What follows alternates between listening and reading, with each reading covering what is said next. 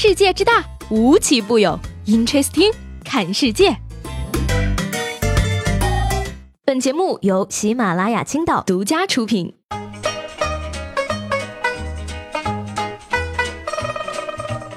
Hello，各位好，欢迎收听本期的 Interesting，我是西伟，又是一天没有见啊，很多朋友问我怎么了，那么简单的给大家讲一下这个故事吧。昨天呢，在这个经历了九九八十一难之后呢，我的毕业论文的成绩终于出来了，六十分，多一分我都嫌多呢。当然了，也可能是因为太开心了，所以这个成绩出来之后呢，我就一激动啊。晕过去了。不过呢，其实也没有什么大事儿，就是最近这段时间呢，熬夜加上这个作息不规律，于是又导致了最后身体的垮掉。那在这儿也要正儿八经的提醒一下听我节目的各位朋友们啊，千万要注意自己的身体，能不熬夜就不要熬夜，不要闹成我这个样子，最后身体垮掉了，还欠了你们一屁股的债。那今天节目呢，可能声音不是特别的好听，如果说你们觉得难听的话。可以明天再听我。好了好了啊，那是点开心的啊。那说到这个毕业哈，这个到了季节呢，不仅是我们留学生们也要毕业了。说五月二十三号呢，在上海纽约大学二零一八年本科生的毕业典礼上啊，有一位外国小哥呢代表这个国际学生致辞，他表示说呢，并不是所有的英雄都穿着披风，还有可能穿着饿了么的蓝色外卖马甲。哎，除此之外呢，小哥还表示说啊，我学到的第一句中文呢，就是你的外卖到了。大家一起来感受一下啊，这可以达到普通话一级甲等标准的中文。I'll never forget the first Chinese phrase I learned. 你的外卖到了。那最后呢，小哥还表示说啊，自己最喜欢的中文是再见，而且还感谢了学校的阿姨和师傅们。哎，听他这个表达呢，中英文切换可以说是很溜了啊。不好意思大家，我跟你们讲，这就是我的美国笔友了，他叫李华。只能说呢，同学，你的外卖到了，请下楼拿一下。这句话不管听了多少遍，每一次听都是十分激动。毕竟呢，过不了几天就再也没有人叫我同学了。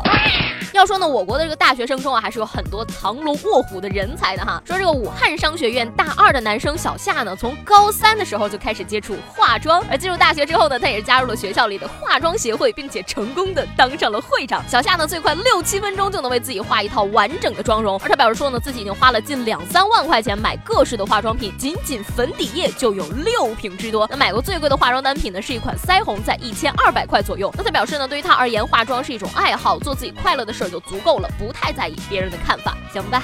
六瓶粉底液，一千二的腮红，是我这种糙汉子似的女孩输了呀。其实男孩化妆并没有什么问题，对不对？之前呢也跟大家介绍过这个中国海洋大学的一位化妆的男孩子，大家都有变美的权利嘛。重点在哪里呢？重点是我羡慕他怎么这么有钱呢？哎呀，试问谁不想成为这样精致的猪猪男孩呢？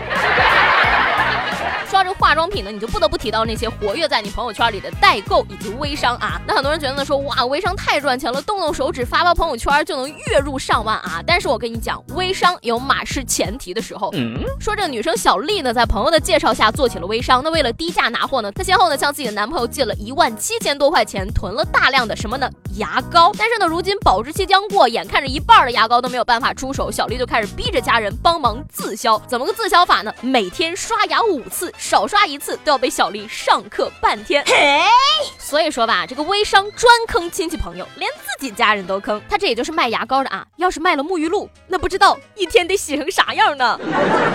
不过呢，说实话，小丽其实也很惨。这个时候，说不定他的上线呢，已经全款提了保时捷一辆了哈。说好的喜提玛莎拉蒂，咋变成了牙膏遍地呢？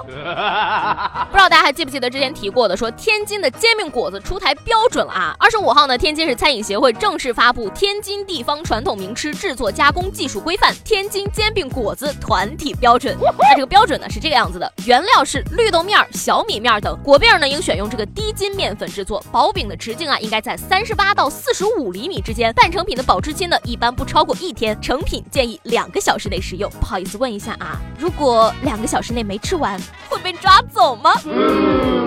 我认为这个煎饼果子没有那么细致的标准，可以说啊，就一个好吃不就行了嘛？既然这样的话呢，下一步是不是就是考证书进行资质管理？再下一步是不是就要出台国际标准了呢？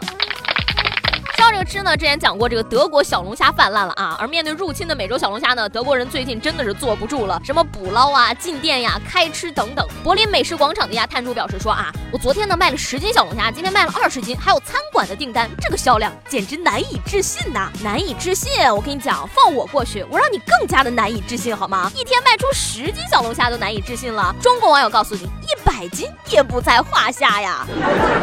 在这儿呢，就想告诉德国政府一句话，你就说吧，想想让我们吃到几级保护动物，这样的话呢，我们就有数了，以免把它们吃到濒临灭绝。Amazing！不过呢，有网友表示了说啊，二十九欧一公斤，那还是恕我告辞了吧。